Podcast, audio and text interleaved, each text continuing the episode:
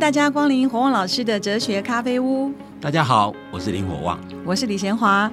让我们从哲学出发，聊聊人生，探索幸福。各位听众朋友，大家好，你正在收听的是火旺老师的哲学咖啡屋。今天我们要谈的是法律就好了，谈什么道德呢？为什么大多数的人都认为法律比道德重要呢？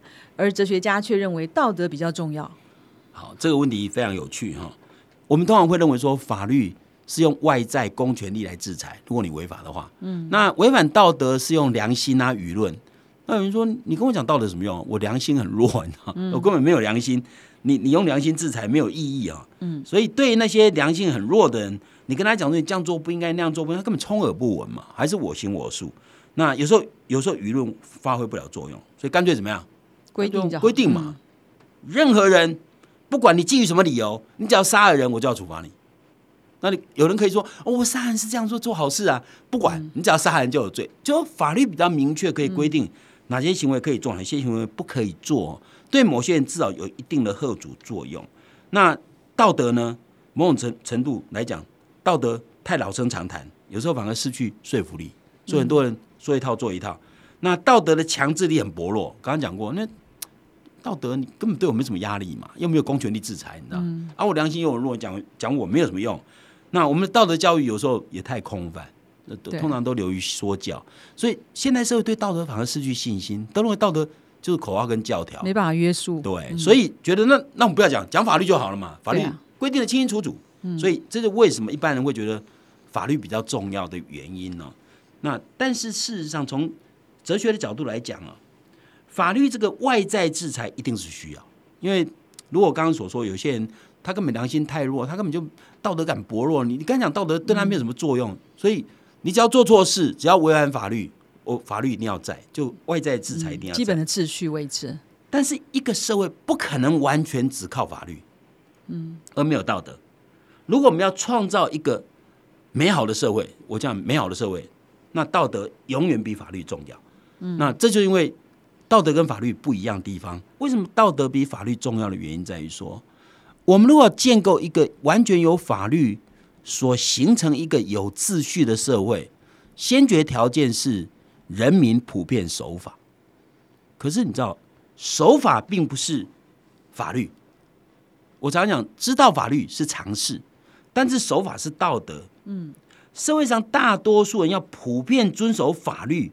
这代表他们养成守法的习惯，代表他们会愿意守法，而守法事实上就是一种道德表现哦。那我每次问一个问题，说守法跟知法是两回事啊。嗯，最简单的问就问他说：你觉得学法律的人跟懂法律的人会比较守法吗？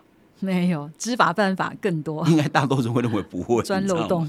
所以表示说，知道法律、懂得法律跟遵守法律这是两回事。所以遵守法律其实就是个道德。两千零六年，有《天下杂志》曾经做了一个做了一个调查，针对针对这个各种职业的人，那信任度最高的是医生，百分之八十八点四信任医生哦，第一名。获得第二个第二个信任的就是中小学老师，百分之七十九点八，紧接着就是基层公务人员、警察，都超过七成，这些比较贴近人民的这种公职人员哦，呃，人民对他信任度都很高。这样调查里面最不信任的第二名是记者，他只有百分之四三十四点九的支持度，那低于官员的百分之四十点二。那最不信任哪一种人呢？答案是法官。法官，民众对法官的信任度只有 二十八点四，对，应该信任的。为什么？二零一七年六月啊，这个群我伦理促进会又做了一个台湾社会信任度调查，这时候记者跟法官调了一个位置，原来是法官最后一名，现在变记者最后一名。但法官倒数第二，也是。比如这个调查里面，法官的信任度都很低哈。那如果我们把如如果我们把那个律师摆进来，那可能律师也很惨哦。一般人认为律师就是送棍嘛哈。所以律师、法官都是法律人，都是最懂法律的人。可是最懂法律的人却最不被人民信任。嗯，表示知道法律跟遵守法律是两回事嘛。所以如果如果精通法律的人没有强烈的道德感，不重视公理正义，那法律就变成只是他们的摇钱树而已。所以他们只懂得法律条文，怎么样打赢官司，他不是想公理正义啊。那所以说，如果我们要养成守法的这样的道德，绝对不是只有遵守法律就好，你知道吗？那所以守法其实是道德。那如果法律人只是把赚钱当成工具，那法律如何维持社会秩序呢？法律怎么可能让社会变成好社会呢？所以换句话说，如果今天只是只是懂法律而言而已，我们的社会其实普遍都懂法律，也不能建构一个由法律来规范的有秩序的社会。因为如果懂法律是专门钻漏洞或者占便宜的时候，懂法律也没有用，你知道吗？所以，所以我为什么常常讲，那如果要变成一个一个有法律维持秩序的社会，基本上是守法比较重要。那守法就是道德啊。不过从这个角度来讲，那道德当然比法律重要啊。因为有法律没有道德，这个社会还是乱成一团嘛。对啊。那如果有道德，有些人搞不好不懂法律，但是很有道德，规规矩矩，那样的社会搞不好反而是好的社会啊。好，知道法律是常识哈，守法是道德，所以法律还是不如道德重要。可是我就想到一个观众朋友问的问题，他说我在班上班会规定很多的事情。那我也想用道德的方式劝说，可是整个班上就秩序就乱七八糟的。结果把这个规定一下来，不做什么就罚什么罚什么，大家就乖乖的。好像要一学期内要在这个班上的经营的道德，用道德来经营班上的秩序，好像几乎不可能呢。好，这个我的讲法就是说，因为法律是一种外在制裁，所以如果有处罚，当一般人会乖乖的，对不对？但如果完全靠处罚，你就永远必须靠外在制裁。当处罚不在的时候。那他就会捣蛋啊！比如我常常讲说，如果半夜没有警察没有照相，那你要会不会闯红灯？很多都闯啊，因为那时候没有制裁力嘛。那我们的社会如果永远只靠外在制裁，那永远有人会偷鸡摸狗，你知道吗？永远会有人当搭便车者。所以跟前面的讲的一样，就搭便车者其实都在算计：我如果不道德，会不会被抓到？会不会被惩罚？如果不会，那我就不道德啊。那我说，那我就是我刚刚我前面所说的，如果今天所有人都想当偷鸡摸狗的搭便车者，这个社会就彼此的信任度变低啊，这个社会就担心别人可能会占我便宜啊，你知道吗？嗯。那这个代价是整个精神的代价，付出还蛮高的。那说乱世出重点，对不对？就是说，呃，比较短时间内的管理是需要用法律法。那你说长时间建构美好的社会，可能这个道德必须做。应该这样讲啊，就是说，我们如果要。用重点代表这个社会真的很糟，这时候外在制裁一定要。我刚刚讲过说法律一定是必要，因为有些人就是道德很糟，你一定要用法律来制裁他。嗯，但如果要建构一个美好的社会、长远持久一个稳定的社会，我刚刚讲过，你必须是大家都守法，你必须养成大家的道德习惯，那才是治本之道。不然有法律也没用嘛。对，因为你因为你法律永远有人会觉得说我可以看到漏洞在哪里嘛，对不对？嗯，那你那你的法律不可能维持一个真正稳定有秩序的社会。所以，所以事实上这是很重要的。法律没有禁止，但不一定合乎道德。真的是这样子，知法是常识，守法是道德。如果没有道德，你有法律也没有用。因为法律和道德虽然都有规范力，都可以限制人的行为，可是呢，法律是一种外在的制裁，透过的是公权力；那道德是一种内在的制裁，是透过人的良心或是舆论，都可以约束人的行为。不过，比较长期有效的还是道德的力量。我们休息一下，待会来问问火旺老师，法律不禁止的，是不是就合乎道德呢？我们待会再回来。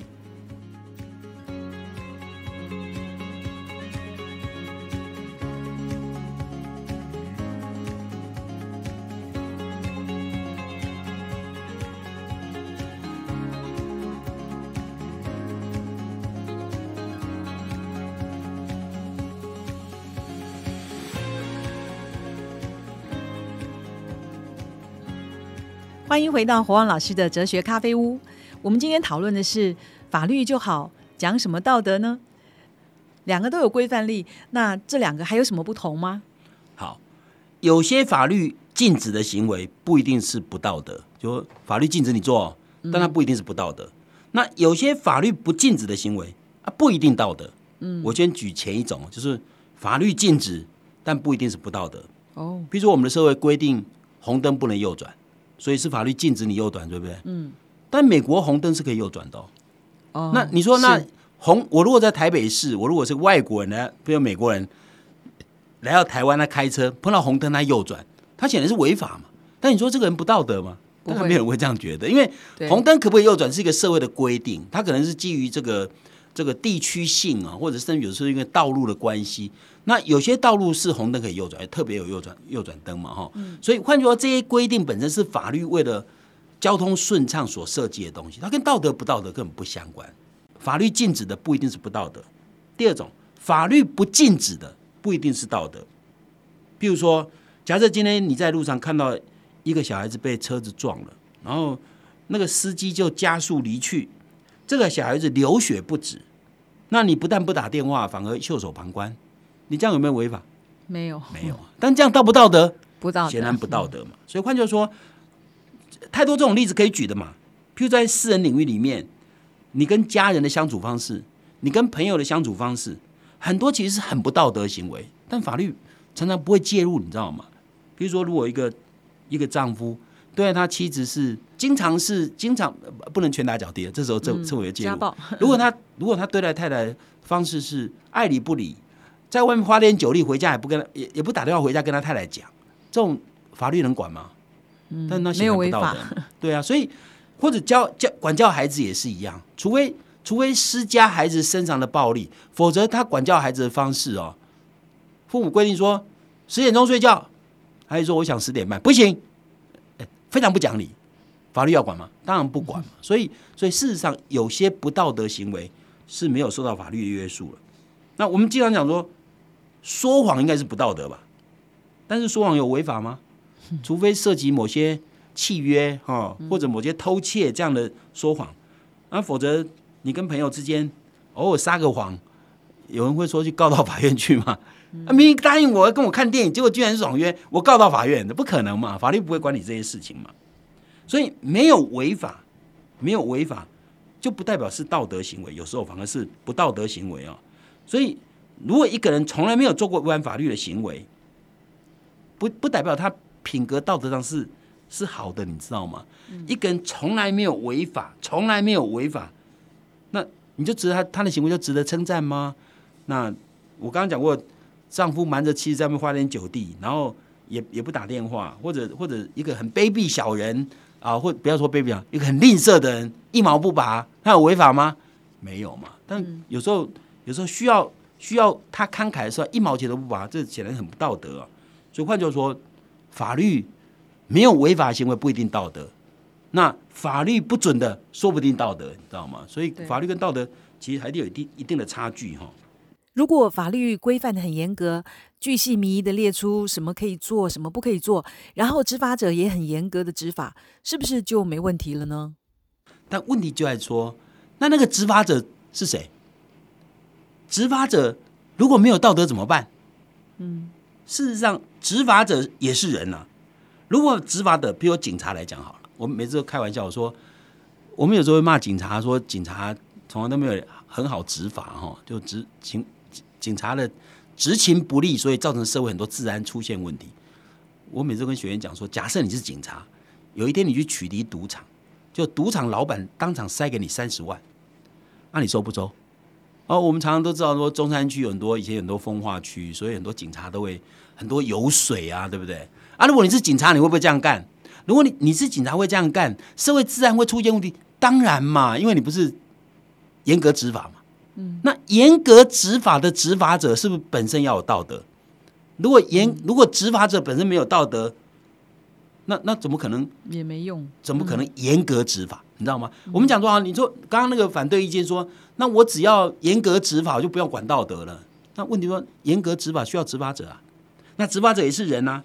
执法者如果没有道德，那怎么办？事实上，社会上发生太多例子，包括像司法人员，包括像警察，都会爬被查出集体贪渎的事件发生，这太多了嘛？这随便上网就可以找到很多哦。我举一个最有趣的例子哦，就是所谓翁奇南命案了。就是二零一零年哦，台中有一个有一桩命案，死者叫翁奇南。翁奇南是一名犯有绑架、强盗前科的地方角头。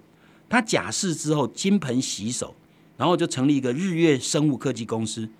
但是后来他被枪杀身亡。案发的时候发现有四名员警在场。事后调查发现，该生技公司经常有警察出入。那根据一名员警的叙述哦，在案发前，他多次前往该公司，他自己也参与打麻将啊、撞球啊、电脑游戏啊，甚至在该处的沙发休息。表示翁启南他虽然开了一个正正式的公司，但他常常跟跟黑道呃，就是警察常常跟这黑道有来往。那他他本身是个黑道出身嘛。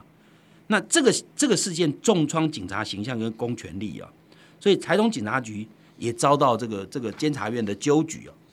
那事实上，事实上，翁启南命案呢，暴露出警察跟黑道之间纠结，所以政府在二零一一年七月，把法务部的政风司改为廉政署，就是要效法香港的廉政公署，目的就在防贪反贪。所以我们的廉政公署事实上是我们的廉政署事实上是翁启南命案。那时候成立的，后来才成立，因为因为发现说警察跟跟这种有黑道背景的人在算是走太近了，走太近，而且关系很好啊，嗯，所以他们就成立这样的单位，就是廉政署，那目的就要反贪。但如果廉政署啊，主要的功能是监督公务人员的贪腐，因为警察嘛，哦，嗯，那廉政署的公务人员，廉政署也有公务人员，那他们如果贪腐怎么办？我每次开玩笑说，廉政署监督公务人员有没有贪污？腐败的情势，那廉政署那些公务人员如果贪污腐败，谁来监督？我们是不是要成立太上廉政署？那如果太上廉政署公务人员谁来监督？我们是要成立太上太上廉政署？代价太高了。嗯，各位，不止代价太高，而是我们永远用外在监督，嗯，我们永远没法成功，因为那个执法者永远是人，你知道吗？所以，所以事实上。我们只要人的品格出现问题，在每一个关节上有人的人品出了问题，我们就要防范的方式。但是防范者本身如果品德也出了问题，我们需要额外防范，都是用外在制裁的方式。那如果执法者真正有道德，或对于公理正义充满了正义感，充满了良心，那当然我们就不需要用这种方式嘛。所以，所以为什么讲说你只靠法律不足的原因，在于说法律要有执法者，执法是人。那只要人的品德有出问题，我们的法律就没办法彻底贯彻。制造这个食品的，即使是即使是像像这种成品啊，或者是我们可以拿来这个包用那个塑胶包装，可以将来可以打开来吃的那种那种干果啊等等之类。制造过程如果不干净，你你也可能对对人的身体产生健康会产生影响啊。那不干净有多种方式，是譬如他制造那个食品的时候没有洗手，譬如说，嗯，这你可很难查出来，你知道吗？而且你说，哎，也许没有洗手，如果如果细菌留着，我们可以用食品检验可以验出来。可是他如果用这些防腐剂或者用一些消化剂，就可以让你验不出来这种东西，你知道吗？所以，所以如果我们每一个单位、每一个生产单位、每一个制造单位都需要一名监督者，那我们需要多少警察？更何况我刚刚讲过，警察还可以被收买，你知道吗？嗯。那我们我们需要多少？这个代价有多高？你知道吗？比如乱丢垃圾，其实最。很普遍的地方哦，那乱丢垃圾怎么办？如果乱丢垃圾不是靠道德，要靠法律。我常常讲，台湾两千三百万需要一千万个警察才抓得到乱丢垃圾。嗯，然后这一千万警察还要五百万监督另外五百万，因为警察也会丢垃圾，你知道吗？嗯，所以我们如果永远都靠外在制裁，那个成本是非常非常高。一个社会即使没有违法，我刚才讲那些警察也会也会违法，嗯，即使没有违法，也不是一个好社会。因为只有没有违法，我我我讲过，在有些领域里面是很多不道德行为，法律是管不到的。嗯，那表示社会还是有不道德行为，法律不能管啊。比如对待妻子的方式，对待子女的方式，法律是管不到的，你知道吗？或法律根本不能管。我对我对朋友经常迟约会迟到，法律没办法管，你知道吗？但如果一个社会只有没有违法，还是有这种不道德行为，这不可能是一个好好社会嘛？更何况，如果今天你走进一家服饰店，服饰店老板看你穿着不怎么样，高级服饰，用一次瞧不起的眼光看你，他没有违法吧？但如果有社会存在着人有歧视、有阶级这种歧视，你不觉得这不是一个好社会吗？所以，一个好社会是有温度的社会，有温度的社会，一定人会关心别人，会在乎别人。所以，没有道德的因素，我们不可能创造一个有温度的社会。嗯。真的是这样哈，只要只是没有违法，并不是一个好社会，因为这个只是一个最低的要求，最最低的标准。这样子的社会并不值得我们追求。让我们喜欢的社会是有温度的，是一个道德感浓厚的社会，才是我们大家都喜欢、比较有幸福感的社会。谢谢火王老师，我们今天就讨论到这里，下集再见喽。